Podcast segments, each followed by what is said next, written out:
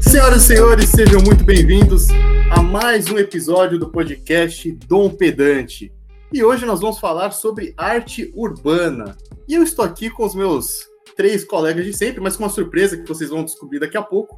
E eu apresento eles para vocês, né, esses feras de sempre. Mas com ele, o nosso editor, o Orsalindo, Wilson Aparecido Orsalino Júnior. Como é que você tá, cara? Tá tudo certo? Tudo bem por aí? Tudo certo, Julião. Valeu por estar aqui mais um dia. Tamo junto e vamos falar aí sobre arte de rua. É isso, meu caro. João Lucas Moura Souza, professor Joãozinho, você tá bem? Olá, pedantes, tudo bom? Eu tô muito bem, muito obrigado por perguntar. Só corrigindo o Sr. Wilson, é arte urbana. Só por, por motivos de conceitualização, que nossa a especialista, já, já tô revelando alguns detalhes, não vou falar quem é também para preservar a surpresa, mas vai, é, vai fa falar um pouco mais sobre o que eu vídeo sobre a diferença. É, essa distinção sua aí foi meio desnecessária, né? Você não tá muito no. no você não tá num, num, bom momento, né, mano, nos comentários hoje. Mas tudo bem, Joãozinho, a gente, a gente aceita. Leandro Camargo de Oliveira, Peixão. Como é que você tá, o senhor Espada? Tudo bem por aí? Tudo tranquilo, bom dia, boa tarde, boa noite a todo mundo. Vou defender o Wilson, porque se o termo é street art, logo a gente pensa que é arte de rua, entendeu? A gente tá leigo aqui no, hoje no episódio, a gente vai aprender bastante. Vamos lá que estamos ansiosos. É, mais um pouco aí eu ia achar que vocês são os especialistas, né? Mas especialistas de botiquim, né? Que não sabem porcaria nenhuma, mas beleza. Vamos seguir em frente e lembrando aí vocês, né? Antes, antes de tudo, senão eu vou esquecer, o âncora esquece. Você pode entrar em contato conosco no nosso Instagram, o dompedante, e temos e-mail, solitário e-mail, dompedantecast.gmail.com. E aqui conosco está uma convidada muito especial, ela que é professora de história historiadora da arte, olha só, né? Cheia de, de coisa no currículo e tal. E vem aí para falar com a gente sobre arte urbana ou street art, ou como vocês queiram. Ela que vai falar. É, vocês aí parem de ficar especulando. Mas seja muito bem-vinda, Vicky. Como é que você tá? Tudo certinho? Oi, gente. Saudações rubro-negras, saudações da campeã. E muito obrigada pelo convite. Estou animada para conversar sobre arte, arte contemporânea, arte urbana e afins.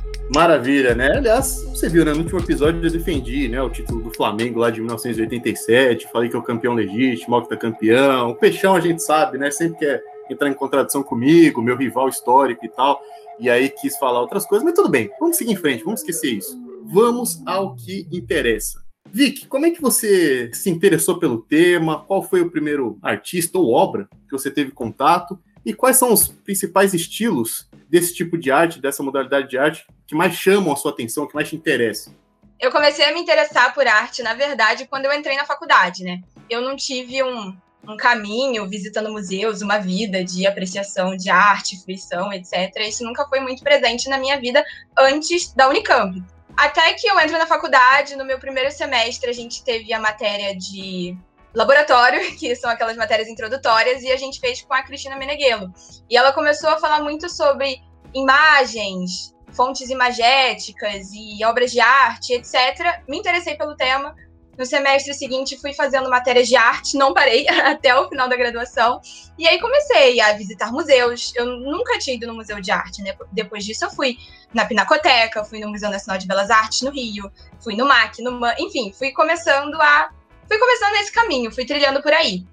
A arte contemporânea, como que ela entra na minha vida, assim, foi na faculdade também. Eu estava no EHA, que é o Encontro de História da Arte, que tem todo ano lá na Unicamp é um encontro de historiadores, né, de pesquisadores. Eu estava como ouvinte e eu ouvi um cara falando sobre um artista chamado Guga Ferraz. O Guga Ferraz é um artista carioca que tem uma obra muito interessante, assim, ele, ele fala muito sobre a violência, sobre questões políticas, enfim, a obra dele é muito vasta, não cabe a mim ficar falando dele aqui agora, mas é muito interessante, eu aconselho vocês a pesquisarem na internet sobre o Guga, sobre a história dele, sobre as obras dele, enfim, eu o conheci aí, eu fiquei fascinada com, ouvindo aquele cara falar de uma arte que eu sentia tão próxima a mim, né? Porque eu sou carioca, nasci no Rio. Eu me senti muito próxima daquilo, aquilo me tocou muito. Então eu falei, cara, é isso, é isso que eu quero fazer pro resto da minha vida. Eu quero ler sobre isso, eu quero estudar sobre isso, eu quero entender essas questões que permeiam a arte contemporânea, né? Então foi aí que eu comecei, enfim, ênfase em história da arte, o resto, acho que vocês podem imaginar, leituras, estudos e afins. Bom, o que mais chama minha atenção na arte é justamente essa arte que se relaciona com o espaço, né? Na arte contemporânea. Essa arte que se relaciona com o espaço, que é o que a gente vai conversar hoje, né? Essa arte urbana. Eu gosto muito dessa, desse estilo artístico que se coloca fora do, do museu, fora da galeria, que se coloca em choque com o público. Isso sempre me chamou muita atenção, né? Como que isso funcionava, como que se dava essa arte que tá tão imbricada com o espaço, com a urbanidade, com as pessoas que estão ali caminhando. Desde que eu descobri esse estilo, eu fiquei muito curiosa, eu achei fantástico mesmo. Então, é o que eu mais gosto, mas, pô, arte contemporânea aí tem nem como eu reduzir aqui numa fala de alguns minutos, ela é muito vasta. Pô, muito legal, Vic, você falar de como você tomou gosto por um, por um assunto, né? A gente sempre acha bacana quando alguém fala das suas paixões de pesquisa e tal. Todo mundo aqui já seguiu em algum momento da vida um tema de pesquisa, pode ter se desiludido também, por que não? Mas muitas vezes a gente toma conhecimento de algo que chama muito nossa atenção e fala, pô, quero saber mais sobre isso, é muito bacana, né? E esse falando de arte urbana, né? Eu, eu entendo bastante disso por morar em São Paulo, que é, que é a cidade que tem muita coisa. A maioria das coisas da hora estão em São Paulo, na cidade de São Paulo, e arte urbana também aqui é, eu sei que não é, então vai ser um comentário nada a ver, mas deve ter sido o berço da arte urbana também. É, o peixe tá rindo ali também, é paulistano e tal. Mas é aquela coisa, aquela. Fala aí, Vicky, manda ver. Fala eu aí. estou exausta de vocês, sinceramente. Eu cansei de conviver com gente de São Paulo. Não, nem tudo começa em São Paulo, nem tudo acontece em São Paulo, ok? Só para deixar claro e começar por aqui. Não, tudo bem, tudo bem. É, é, é, o seu direito também, né? É o seu direito. Uma observação um pouco diferente. A gente também toma em consideração. Então, não tenha dúvida disso. Mas seguindo em frente, que você veio aqui para falar de arte urbana, né? E a gente tirando as brincadeiras aí, mas é porque nós temos um entrosamento aqui, somos todos amigos. É, uma das discussões mais polêmicas e que tem tomado espaço aí atualmente, com relação às expressões urbanas, é essa diferença entre picho e grafite. Eu queria saber o que, que, você pensa sobre isso, se tem algo que realmente pode ser considerado e nomeado de picho, ou se é um termo pejorativo. Eu confesso que não faço a menor ideia, né? Eu a vida inteira fiquei escutando, pô, isso aqui é pichação, isso aqui é grafite. Eu falo, tá, mas qual a diferença? Sei lá. Então, o que, o que você acha sobre isso? No contexto da arte de rua brasileira, né, a gente pode dizer que o picho e o grafite estão em lados opostos. E eles foram colocados nesses lados opostos principalmente pelo poder público e pela grande mídia, assim. Se o primeiro, o grafite, né, ele seria um espaço de legitimidade, ele seria um espaço de arte mesmo, né? Ele teria o aval do Estatuto da Arte. Esse seria o grafite. O picho, em contrapartida, seria esse espaço do vandalismo. Não, são os vândalos, é uma arte que não é nem arte, né, entre aspas, né? Não nos interessa e etc.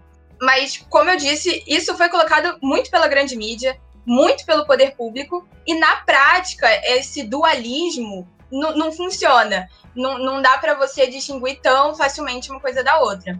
É, eu não sou uma estudiosa de exatamente de piche e grafite, né? E perpassa um pouco pela, pela minha área, pela minha pesquisa, já que eu estudo arte de rua, que não é exatamente isso, são outras coisas. Mas eu sei que na prática essas distinções não são tão rígidas. Há intercâmbios e regimes estéticos, vamos dizer assim, que são intermediários entre as duas práticas. Mas o picho estaria nesse lugar de, como eu posso dizer, de um lado mais radical mesmo, um lado mais afrontoso ao sistema, mais anarquista, talvez, alguns deles se diriam. Enfim. E o que eu acho sobre isso. Desculpa, Júlio, pode falar. Não, imagina, é só falar, é só falar, né? Cuidado, porque hoje em dia, assim, você fala, né, anarquismo e tal, daqui a pouco aparecem alguns anarquistas aqui, olha o que você falou, que absurdo, não sei o quê. Mas pelo menos aí não é, não é processo, são só críticas toscas mesmo. Fala aí, Wilson. Tá certo, até você chamar de anarquista mesmo, tem, tem, tem essa pegada esse movimento. Até o. É, de onde veio, né? Veio, veio do, do punk, que é essencialmente anárquico, né? Alguns movimentos do punk, ainda mais que veio do punk inglês. Então, é assim que se pode chamar mesmo, anárquico, os pichadores, né, esse movimento. É, tem algumas questões que colocam ainda para diferenciar piche, piche e grafite, né? Que a gente escuta por aí, que é a questão de se passar uma mensagem mais clara, assim, enquanto obra de arte mesmo, de tentar uma reflexão ou algo assim. É, como se o grafite tivesse mais isso e o picho não, ou fosse algo mais restrito a certos grupos que se comunicam entre si através da, da pichação. É, essa diferenciação existe mesmo ou é mais algum argumento só para segregar o picho, enfim. É, muitos, muitos diriam que o, o grafite, na verdade, tem um caráter mais comercial, né? Um caráter até um pouco propagandístico. É, e sim, o que você falou é, é, correto, de que o picho ele tá um pouco mais restrito a uma certa comunidade, né, que entende aquelas linguagens, aqueles signos. Mas de alguns tempos para cá, alguns pichadores têm feito esse movimento de se colocarem mais acessíveis ao grande público, né? Hoje a gente vê, como vocês paulistanos, andando pela cidade de São Paulo, várias críticas muito claras escritas, tipo, fora Bolsonaro, já tivemos fora Temer e, e, etc. Algumas críticas muito claras e muito diretas sendo escritas ao lado de daquelas pichações que, em via de regra, modo geral, o grande público não compreende. Então, eu acho que dá para perceber esse movimento de uma parte de, dos pichadores de se fazerem compreendidos pela grande massa, não só naquele público restrito.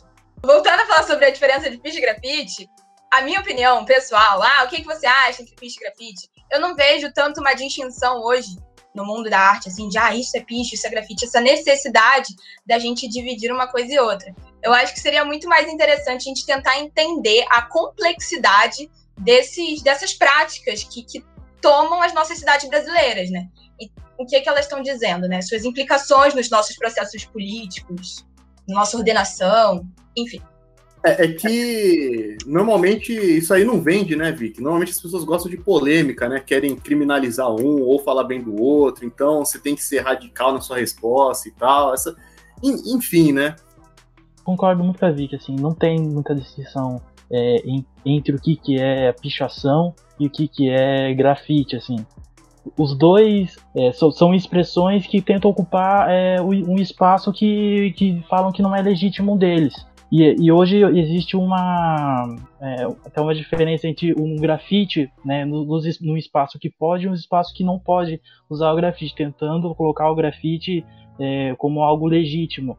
E aí você tem que, entrar, tem que entrar numa discussão que se picho é arte sim ou não. Assim, eu acho que não necessariamente não, não precisa ser arte, porque é, é muito mais voltado para a mensagem do que se passa. É como é a Vicky explicou anteriormente. É, é, muito mais importante você ver esse movimento como as dificuldades que os jovens passam, por que as pessoas fazem isso, porque existem vários tipos de modalidades dentro do próprio picho. É, pessoas arriscam suas vidas é, para pichar em altos muros, é, em trem em movimento. Então, é, eu acho que se você dá esse status de artes pro, pro, pro não tô falando que eu não quero arte, é, porque não é arte, mas se você é, se quer dar esse status de arte por esse movimento para legitimá-lo. E não necessariamente precisa disso para legitimá-lo, né? Acho que só pelo fato dele existir e de várias pessoas é, compartilharem isso, é, eu acho que já é um movimento válido por si só. Eu concordo plenamente com o Wilson, assim, né? Porque talvez essa nossa necessidade de definir é arte, não é arte, não é, passa um pouco por isso, né? Quem dita o que é arte, né? Quem, quem tá dando essa, esse aval, assim, ah, não, isso é arte, isso é bom. Falando um pouco sobre é arte, não é, essa polêmica do picho, é, eu queria trazer um caos, um pequeno caos, que aconteceu na Bienal de 2008. Para quem não sabe, né, a Bienal Internacional de Arte de São Paulo, ela acontece, né, de dois em dois anos, e em 2008, um grupo de pichadores invadiu o espaço da Bienal e pichou o andar, se eu não me engano era o segundo andar, não lembro em detalhes, mas pichou o andar que estava vazio, que estava em branco. Enfim, picharam, quebraram algumas vidraças, eles não. Uma menina foi presa, ela chegou a ficar presa, acho que seis meses, algo assim. A polícia militar correu, reprimiu e todas aquelas coisas. Eles foram condenados por dano ao patrimônio histórico, né? E depredação. E é interessante a gente ver isso, que, né, que em 2008 eles tiveram esse movimento de invadir e pichar e deixar a mensagem deles, que como o Wilson falou, tem muito a ver com território, né, ocupação de território, quando você vê um jovem vindo da periferia ocupando esse espaço institucional, é uma mensagem que está sendo passada. E dois anos depois, na Bienal de 2010, eles foram convidados a entrar, né? Eles foram convidados a levar as suas obras para lá. Então isso é muito interessante, né? Como eu gosto de pensar como é doido como o mercado apropria tudo, né? Até uma prática que seria fora dessa linha do mercado, que seria fora desses espaços, o mercado consegue de alguma forma apropriá-la. E, e, foi o que aconteceu com, com o lance do picho na Bienal, né? Ele volta em 2010, os pichadores que estavam lá até não, não picham as paredes em 2010, eles levam o picho de uma forma documental, porque eles comentam que seria ferir a ideologia deles, né? Pichar numa parede que foi colocada lá para eles picharem. Não é isso que eles fazem. Eu acho muito doido pensar como o mundo da arte, nas artes plásticas, vamos fazer esse recorte hoje, ele gira muito em torno do mercado. E tudo mesmo que é anti-mercado, em algum momento acaba sendo apropriado por ele. É isso, o mercado, o, o Peixão não gosta que eu fale, ele vai, ele começa a falar que eu sou pró-mercado e tudo mais, mas Peixão, não é isso, né, cara? Mas é, é, impressionante que esse movimento acontece em todos os espaços. A gente vê algumas, algumas redes de televisão, por exemplo, a gente não pode citar nome que o processo vem, mas que tem posições políticas que mudam de acordo com, com o vento, né? O vento está um pouquinho mais forte, vai para cá, está um pouco mais fraco. Então, é mais ou menos por aí que a coisa anda, né?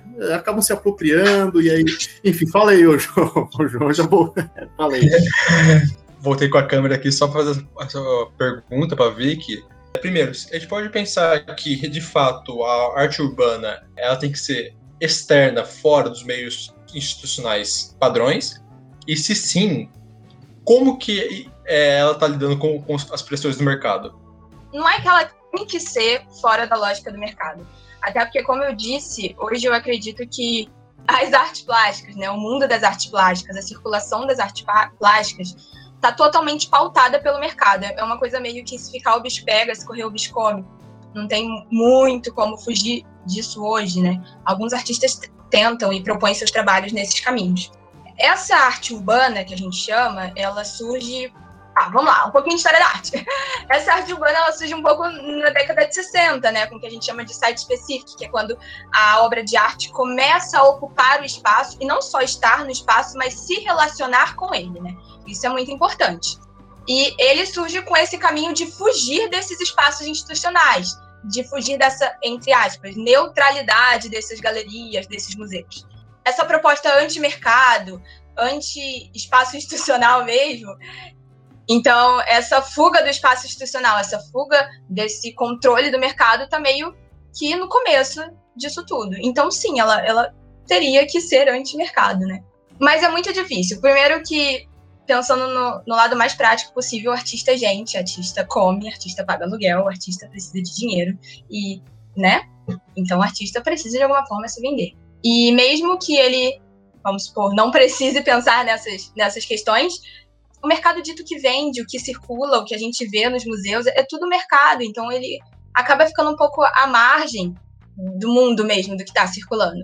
Alguns tentam, alguns até têm sucesso durante algum momento, mas o mercado, de novo, acaba tomando tudo para ele, né?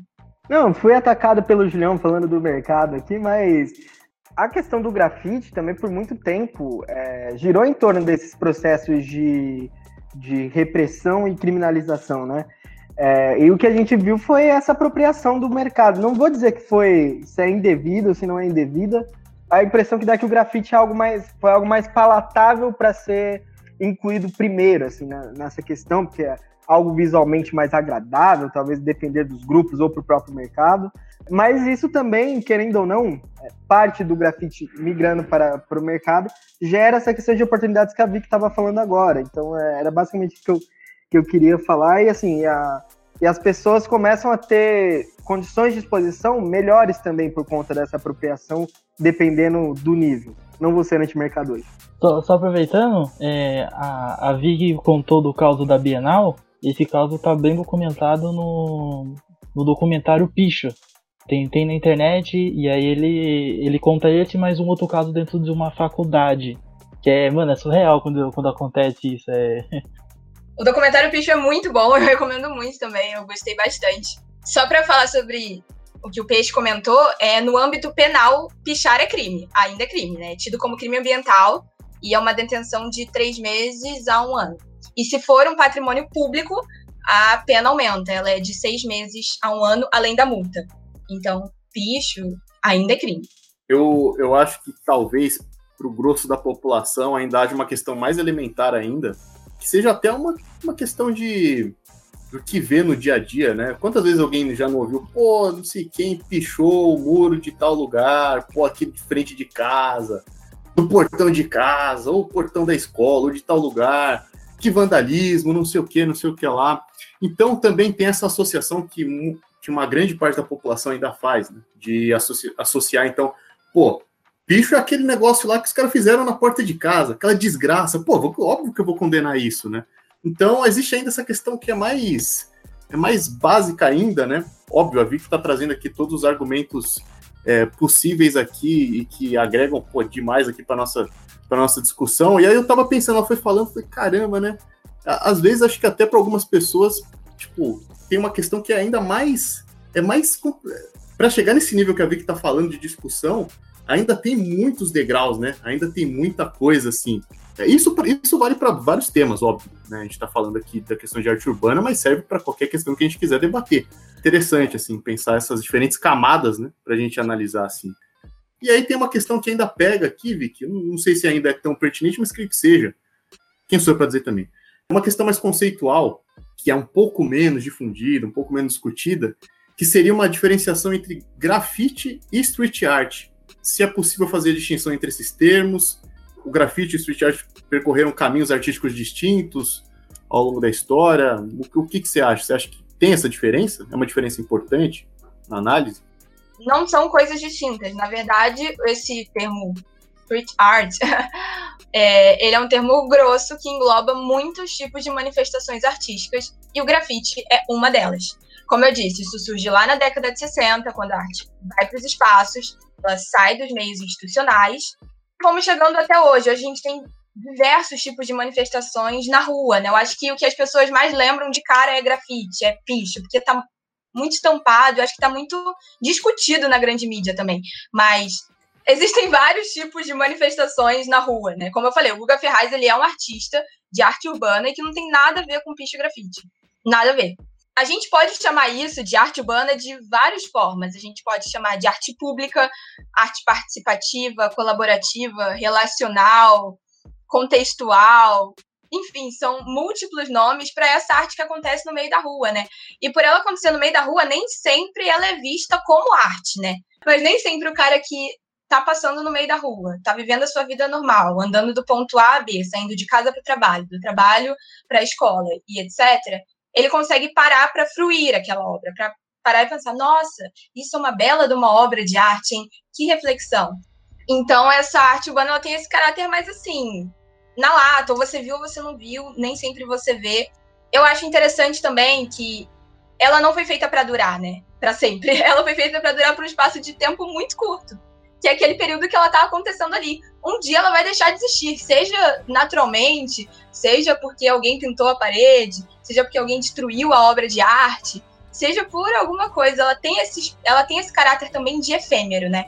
Ela, ela é transgressora, né? Efêmera e transgressora. É, essa arte tem um caráter sazonal e também de democratização, né? Se a gente para para pensar na, na questão de, de acesso das pessoas. As pessoas passam e vêm entrando também nessa área de, de outras coisas da que a gente pode ver da arte urbana, a gente vê muita questão de, de algumas montagens também. Agora não, não lembro de coisas específicas, mas eu lembro até na faculdade que mostraram algumas coisas dessas obras pra gente, de montagens com coisas de canos plásticos, coisas assim, montagens que você vê na rua que fica um pouco tempo. E tinha uma também que era um desenho que, se você passasse, se você olhasse no, no nível do pedestre, você não percebia muita coisa, mas no aéreo você via as formas todas completas, tá? então você tem muitas diferenças aí nesse dentro da própria parte urbana, né? É, o, o Peixão trouxe pontos interessantes e o que a Vicky tinha falado né, sobre essa questão da, da do, do, espectador que passa ali e tal, né? E não, às vezes não vai ficar, entre aspas, não admirando, nem contemplando, né? Porque a gente sabe que extrapola para outras coisas, né? Não é apenas isso, não é uma questão contemplativa e tal. É... Ô, Vic, uma, uma dúvida aqui de última hora, talvez seja uma pergunta meio boba, mas enfim, estava pensando que você comentou um pouco sobre essa questão do que é arte, do que não é arte. O Wilson, é, não que você tenha opinado sobre isso, falando o que é arte, que você não fez nenhuma definição dessa, não, não estou falando isso, não. O Wilson também tinha comentado um pouco sobre isso. Você acha que é uma discussão meio meio infrutífera, talvez, meio desnecessária essa de o que é arte, o que não é arte. Sei lá, eu vejo muito isso às vezes na mídia, né? Aqueles debates que são meio vazios, né? Pessoas que. Uh, alguns jornalistas têm, têm nitidamente problemas cognitivos e não, não conseguem chegar ali num, no mínimo de uma análise e tal. Então fica uma questão muito mais, sei lá, sem base alguma. Mas o que, que você acha? Você acha que é uma discussão realmente inútil? Ou... De um modo geral, não acho que é inútil, porque a gente tem que ter uma linha, né? A gente tem que definir. Isso é arte, isso não é arte. Porque se tudo é arte, nada é arte, né? Aquilo de sempre. Se tudo é, nada é. Então a gente tem que definir sim, tem que ter um recorte. Pô, isso é arte, isso não é arte. Eu até pensei em trazer aqui uma definição artística do que é arte, do que não seria, mas não fui capaz, porque eu falei, vou usar do último autor que eu tô lendo. Só que eu tô lendo um cara chamado Alfred Gell, e é impossível entender o que ele fala. Então não fui capaz de trazer essa definição aqui. Mas eu acho eu acho que nessa questão específica, né, do picho e do grafite, eu, eu considero o picho uma manifestação artística, particularmente. E, como eu disse há um tempo atrás aqui nesse podcast, eu acho que é muito mais interessante ou muito mais frutífero a gente tentar entender essas complexidades de relações, né? Tudo isso que eles estão propondo, como eles estão movimentando essa cidade, né? Como eles estão enxergando essa cidade, enfim, com suas denúncias, com suas práticas. Eu acho que seria muito melhor caminharmos por aí. Muito bom. Fala aí, Wilson. Eu acho que tem que se entender o que, que é arte, porque isso se dá é, essa não é essa briga entre, vamos falar, a cidade de São Paulo entre grafites e os bichos, é muito pelo fato de que ninguém entende, é, não entende aquilo como arte, sabe? Então, é, vou, vou, dar outro documentário que eu vi recentemente. Recentemente mostra algo concreto disso é, o Cidade Cinza, eles conseguem documentar as pessoas né, que, que é, da prefeitura que vão lá e, e pintam de cinza por cima das obras. E assim, é totalmente aleatório como eles escolhem. Então o cara, o cara que olha lá e vai, ele, vai, ele vê e fala, ó, isso daqui não é arte, isso daqui é arte. Qual é o critério que ele está usando? É o que ele acha bonito. É totalmente subjetivo, até demais. Então, e, por não saber, por não ter pelo menos uma diretriz né, da prefeitura, deixa por uma pessoa que não entende de nada, que acha aquilo totalmente é, embasado em pre preconceitos, vai se pintando obras enormes, obras totalmente relevantes, sabe? É, tem, um, tem até uma cena que eu, que eu, que eu acho que é bem ilustrativa, assim, ele, ele escolhe é, deixar uma das obras dos gêmeos na cidade. Ele, ele tem três paredes assim, e ele fala assim: não, pinta aquela que eu não gostei, mas deixa a figura dos gêmeos. E ele só deixa a figura dos gêmeos e apaga o nome dele. Assim, para um grafite, para quem picha, o nome é extremamente importante e eu, o cara não me deixa esse registro, sabe? Registro de autoria da pessoa. Ou seja, uma pessoa que não está no meio, que não quer, nem quer entender, que é dotada de preconceito com aquilo que, ele tá, que ela está é, vendo. Então, acho, é por isso que é, é, é, extremamente importante definir o que, que é arte e o que, que não é arte. Já aproveitando antes de passar a bola para a Vicky, acho que tem uma pergunta que pode ser feita nesse sentido sobre o que o acabou de comentar. Querendo ou não, a gente está falando um pouco aí sobre patrimônio público e privado, né? A Vicky já comentou um pouco sobre isso antes também. E recentemente teve aí alguns atos públicos, né, promovidos pelo poder público, no caso aqui na cidade de São Paulo pelo então prefeito João Dória, agora governador e tal, e recentemente também um, é, nomeado, intitulado líder comunista e tal, pela Sociedade Delirante e tal. Mas ele, ele promoveu alguns, exatamente alguns apagamentos, né? De obras em muros. A gente viu ali, por exemplo, na Avenida 23 de Maio, óbvio, na cidade de São Paulo. Ele. E, e feito de modo bem aleatório, como o Wilson comentou. Essa, essas escolhas são bem duvidosas queria saber como é que você interpreta esses, esses conflitos, né? Muitas vezes essa intervenção do poder público. E exatamente, né? Então, quais são essas premissas para validar essa intervenção é, no patrimônio público privado e tal? Porque, enfim, parece realmente algo bem aleatório, né? Para não falar outra coisa. É, o, o Dória, né, nessa cidade limpa, começou a pintar esses muros de cinza. E ele estava numa pegada anti-picho, anti né? Só que aparentemente para Dória, picho e grafite é a mesma coisa. Ele não sabe diferenciar. E como o Wilson disse, deixou ali ao Léo sobre o que seria apagado e o que seria e o que permaneceria nas paredes. Eu acho importante falar sobre esse caso específico. O secretário adjunto da Segurança Pública de São Paulo confirmou que eles estavam investigando esses grupos ou essas pessoas que estavam pichando as paredes. não é só o limpar os muros, né? O limpar a cidade. É, é, é criminalizar mesmo essas pessoas, é prender. Bom, a arte de rua, como a gente está conversando aqui, ela vai na contramão dessa lógica comunicacional, publicitária, que o Dória é muito apegado. E eu queria usar aqui a palavra da galera do PME, que eu não sei se vocês conhecem, é, PME significa Picho Manifesto Escrito. E eles são como um coletivo, não sei se eu posso designá-los assim, mas é um grupo de pichadores que respondem, né, que tem essas manifestações políticas, que tem várias células e vão se manifestando. E eles deram, eu li duas entrevistas dele, uma delas é para aquela revista Vice. E eu vou ler as palavras dele porque eu acho muito válidas. Ele faz muito, muito válidas não. Eu vou ler as palavras de quem tá lá, né, de quem entende, não as minhas. Ele fala: "Não existe a mínima possibilidade da pichação acabar. O picho é a expressão mais presente da cidade. É o sujeito periférico gritando em cores. O público consumidor de Romero Brito nunca vai gostar da gente." é isso, assim, é, é, um, é um grito, né, dessa, dessas pessoas. E quando Dória fala cidade limpa, é cidade limpa para quem? Ou cidade limpa de quem, né? A gente precisa pensar sobre essas coisas, né? O Picho, como o Wilson tem falado aqui, ele está muito ligado à resistência, à repressão. Enfim, a gente conversou, no âmbito penal, realmente, pichar é crime. Se for um patrimônio público, as coisas pioram.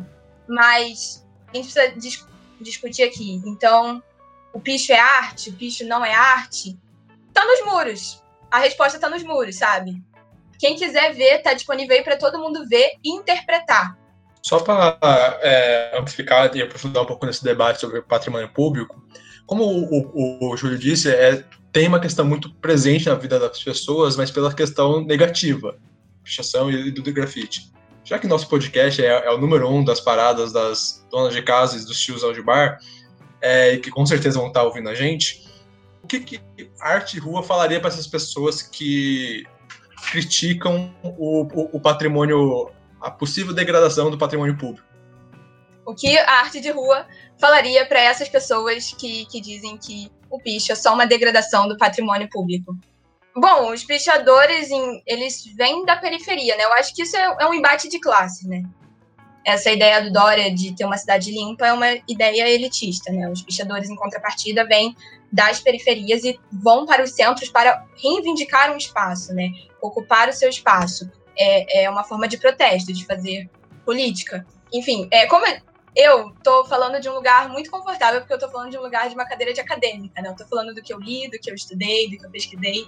Eu não tô na rua, eu não faço parte do movimento. Então eu não tenho, talvez, esse tipo de conhecimento que eu não tenho esse conhecimento da rua, né? Não é a minha, a minha área. Eu estou falando de uma perspectiva acadêmica, o que seria arte, o que não seria, a gente pode discutir de onde vem o movimento. Mas, enfim, é isso. Talvez o Wilson queira completar.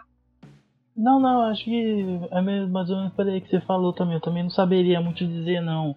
Mas eu acho que tá mais ligado também ao entendimento das pessoas do que seria uma arte, né? A gente volta, volta sempre nesse mesmo assunto aí. É, o tio de bar, o coisa, eles também têm um entendimento do que, que é arte. Né? Acho que vai, é, é subjetivo também, é subjetivo. Se ele, se ele tiver uma vivência muito mais profunda, é, se o filho dele é um pichador, uma coisa, ele vai ter um entendimento diferente sobre o que, que é. E, e só vale lembrar também que, assim, é, é, essa perseguição aí não começou também no governo Dória, né? É, do Kassab, Haddad, então, ou seja, até governos, governos de esquerda é, houve essa perseguição. Não, é, antes, não, eu desculpa, ouvinte, eu vou, eu vou aqui só tomar uma palavra aqui, porque senão vai para um outro caminho essa discussão e não é o ponto do episódio. Mas, olha, só queria. É, o Wilson estava falando, né, do que é arte, o que, é, o que não é arte, né, o entendimento que as pessoas têm. Eu fico lembrando de uma, de uma frase, né, de um, de um, coronel franquista lá na Guerra Civil Espanhola, na década de 30 e tal, que chegava, quando iam falar com ele sobre cultura, ele puxava o revólver, né? E é mais, e tem algumas pessoas que é bem por aí, né? É, eu não vou lembrar agora o nome desse coronel, mas lembrar o coronel, que era mais ou menos assim. E eu falar sobre cultura com ele, já puxava o revólver e, e reza lendo que até dava um tiro para cima, né? Porque era um sujeito que não queria nenhum tipo de discussão sobre isso. Falava sobre arte, sobre educação, ele, ele dava bala. Então tem algumas pessoas que infelizmente pensam assim. Tem também esse outro entrave, né? É um problema também. E aí você tem a conivência dos poderes públicos que basicamente não investem porcaria nenhuma em nada relacionado a essas áreas e só desprezam. né, a, a perspectiva que as pessoas têm é cada vez mais negativa. E aí vem um pouco no que a Vicky está falando ao longo aqui do episódio sobre os debates que ocorrem. Muitas vezes o próprio poder público joga contra. Vai lá e, promove algumas discussões, alguns atos que, na verdade, meio que desmontam, acabam desmontando esse, esse debate que seria muito interessante. Né? E, e vocês falaram do Dória e tal, o Dória, cara, tem algumas coisas que ele fez aí na cidade que poderiam lembrar um pouco os primeiros dias lá de novembro de 1904, né, no Rio de Janeiro, no caso, e tal, né, o Pereira Passos, alguns amiguinhos lá, que, que tinham uma ideia também de limpar um pouco a cidade do Rio de Janeiro, né? A gente sabe que era um negocinho um pouco problemático. Mas tudo bem, vamos seguir em frente aí. Até porque, né, a gente fica tergiversando muito e a Vic deve estar, tá, esse cara bichão aqui para falar sobre o assunto, ficou falando um monte de bobagem aí. Por exemplo, o Peixe vai acrescentar algumas bobagens agora. Fala aí, Peixão. Você vai defender o Haddad, né? Vai lá, fala, Peixão. Fala. Não, nem, nem, nem ia defender o Haddad, não, mas é, só lembrar que o Dória comprou uma, uma briga aí muito Primeiro que ele misturou tudo, né? E, e, já não tinha como ganhar sem misturar tudo. Piorou a situação dele. Porque, assim, é, as questões de criminalização com o piche em São Paulo vêm de, de, grandes medidas assim, vem pelo menos desde o Jânio Quadros, em 85. Assim, é uma guerra que, velho, na hora que você quer reprimir os caras, é aí que os caras vão lá e fazem mais, sabe? É um, é um rolê que você acaba incentivando, né? Porque já é uma cultura transgressora de fato. E o quanto isso não deve ter piorado também as próprias ações policiais contra essas pessoas, questões de violência, etc. Mas você citou uma gestão petista, eu vou citar, vou citar outra, né? Em, em 89 foram feitas algumas coisas, primeiras coisas na 23 de maio, e de forma ilegal, não regularizada, né? E a Luiz Erundina regularizou em 91. Então, são, são relações de mistos de amor e ódio, não sei, mas de aceitação e não aceitação pensando nessa questão da arte urbana, mas pensando mais sobre o picho em si, né? O Dória que pegou esse rolê do grafite misturou da cabeça dele e depois ainda a prefeitura tentou voltar atrás, criar algum lugar, queria criar um grafitódromo, né, pra galera fazer, e isso é uma coisa que, por exemplo, em Miami não deu certo, né? Por que que daria aqui, enfim? Grafitódromo me lembra muito qualquer coisa que viria da Faria Lima, cara porque lá eles inventam de tudo, né? E eu, falo ainda, né, que um dia eles vão inventar pod, podquestaria, né? Um lugar para as pessoas irem e tal, tomar um café do Starbucks lá, já fazendo propaganda gratuita aí, porque eu sou trouxa, né, do Starbucks, não deveria falar o nome, mas lá tomando um café do Starbucks e tal, e fazendo um podcast aleatório, né? Mas enfim, não critico o Jânio Quadros, o Peixão, foi, foi um baita presidente, sete meses espetaculares no governo e tal, mas enfim, voltando para nossa discussão aqui. Você acha que a gente está falando aqui ao longo do episódio, né? A gente, você, com breves comentários nossos, sobre, enfim, como existe um preconceito muito grande com esse estilo artístico, porque nós estamos falando normalmente de pessoas que vêm de periferia, dos centros urbanos e tal. Então existe já esse preconceito enraizado que está na opinião pública, está nos veículos da imprensa, etc, etc. Mas aí é, você acha que a gente pode analisar isso à luz de uma questão racial, ou seja, também de um preconceito pautado na raça? A gente está falando de uma população que é majoritariamente negra. A maioria da população de periferia, na maioria, na maioria das cidades brasileiras, é negra. Então, você acha que é possível a gente fazer esse recorte de raça também para analisar? Se isso tem um viés racial, é, é claro que tem. Como a gente está, como a gente está conversando aqui durante esse episódio, o, a, uma das características, uma não, diria a característica central do picho é que esses agentes, né, esses pichadores, eles vêm da periferia. E qual é o agente que vive na periferia? Majoritariamente é a população negra. Acho que tudo na história do Brasil está um pouco relacionado com isso, né? A partir daí, não tem, não tem muito como fugir nessa né, característica, de novo, higienista, de limpar a cidade, enfim. Eu não tenho muito a acrescentar nesse debate. É, eu apenas concordo e digo: é, é claro que está relacionado, é um recorte de raça e de classe. Se você colocar o grafite e o picho, né? Com certeza, né? Vamos lembrar, o grafite, o grafite, o picho, ele vem da cultura hip hop, né? Então, cultura, é, cultura negra. Vamos lá, é o, o, rap da música, o break na, da dança e, e o grafite nas artes. É, é uma arte negra. Mas, mas você pensar também na, na street art, né, na arte urbana, também tem que colocar é, artistas, né, atores, é, sei lá, né, palhaços, se vocês for ver, ou seja, toda uma classe artística no, do, do Brasil que sofre extremamente preconceito, né? A arte no Brasil é é muito mal paga, é muito mal tudo, né? Tudo de mal é. então você tem, você tem que colocar essa questão também de como ela não é apreciada pelo, pelo, pelas outras pessoas, que, que dota ela de, de todo preconceito possível. Então, se você colocar nesse sentido também, é raça, é classe, é totalmente, todos os preconceitos possíveis. Né? Só um ponto breve aqui, que o Wilson falou de ah, música, dança e arte, mas música e dança também são características, são, arte, são arte, né? Música e dança também é arte. É, talvez a gente pudesse dizer arte plástica para separar, mas música, dança também são arte. Tá certíssimo. Só para corroborar com o argumento do Wilson, que até muito pouco tempo atrás, assim, é, esses artistas de rua, como cantores e tal, eles sofrem nesse processo de criminalização até de serem apreendidas suas coisas tal. Igual fazem com, com os ambulantes, né? Faziam com eles, pegavam som, equipamento, tudo. Não, você não, não poderia trabalhar, enfim, na, na rua é, como um cantor ou fazendo algum tipo de apresentação. Isso mudou muito recentemente em São Paulo e você vê que deu, né, dá um novo colorido até para a cidade, tal, atrai é, gente para vir assistir e tudo mais, né? É um, é um, enfim, a apropriação disso gerou, pelo poder público, depois gerou grandes feitos para a cidade. Né? É isso aí, Peixão. Mas é isso, vamos nos encaminhando aqui para a reta final deste maravilhoso programa, né? Mais uma convidada, convidada de luxo. Tivemos primeiro o professor José Alves, agora temos a Vicky aqui, que além de amiga nossa, é professora de história e especialista em história da arte, falou falou muito, muito mais do que bem aí sobre vários aspectos de perguntas que não foram tão simples assim, né? O roteirista, que eu não vou falar quem é, vocês vão ficar aí na curiosidade, ele fez perguntas capciosas e tal, quis colocar umas contradições entre termos, né? Você vê, o pessoal tá, tá ligeiro, né? Eu vi que tá, tá, veio preparado demais, né?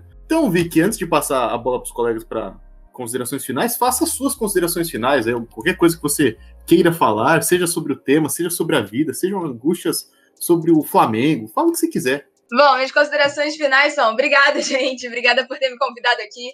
O Flamengo é octacampeão brasileiro, então eu estou aqui feliz da vida, dando essa, essa minha pequena contribuição. Foi muito bom dar meus dois centavos de contribuição aqui. Não sou uma grande especialista do tema, quem sabe um dia serei. E para encerrar, só diria como disse Nietzsche, nós precisamos de arte para não morrer de verdade. É isso. Olha só. Você viu como a gente sobe o nível e tal, quando uma pessoa que entende do assunto termina com uma frase de um autor renomado, não fala frases, por exemplo, do latino e tal, como alguém já falou em outro momento, né? Wilson, considerações finais? Algum, algo a acrescentar, meu caro? Ah, eu só vou dar uma indicação de artista, indicação. Todo mundo conhece ele, mas eu não consegui colocar ele no programa. Queria muito, mas é, veja os trabalhos do Banks. Queria muito ter falado dele, falar que eu fui banksiado, como a coisa falou, mas fica para outra história, para outro dia. Boa, mais uma referência aí. Ah, vamos agregando. E aí, Peixão, considerações finais? Você tem a cara de pau de negar que foi você que falou do latino, né? Mas tudo bem. Não, as ah, considerações são agradecer a presença da Vic, foi assim, foi um programa muito legal, muito importante, bastante instrutivo e com bastante debate, assim, acho que a a galera pode clarear bastante a cabeça pensando acerca desses temas, assim. Uma pena que já estamos no tempo. Com certeza. Joãozinho, você tá aí para falar algo, acrescentar alguma coisa que você queira? Tá aí. Então fala aí, manda estou, ver. Estou sim, estou sim.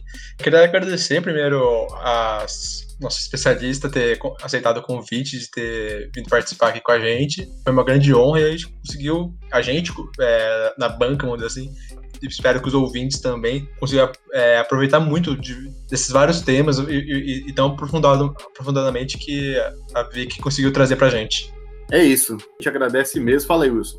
Não, vai parecer que eu tô de mal dela. Muito obrigado por ter vindo, Vic. Agradeço de coração. Ah, Wilson, Wilson, a gente sabe que você tem um coração do tamanho do Amazonas, igual o Gil da Esfirra aí. Para quem gosta de memes da internet, vai lembrar quem é o Gil da Esfirra. E ele sempre falava, né, que ele tinha o coração do tamanho do Amazonas. Esse é o Wilson também. Então a gente sabe disso. Mas, Vic, de verdade, muito obrigado por você ter aceitado o convite. O, o Dom Pedante está muito feliz com sua presença.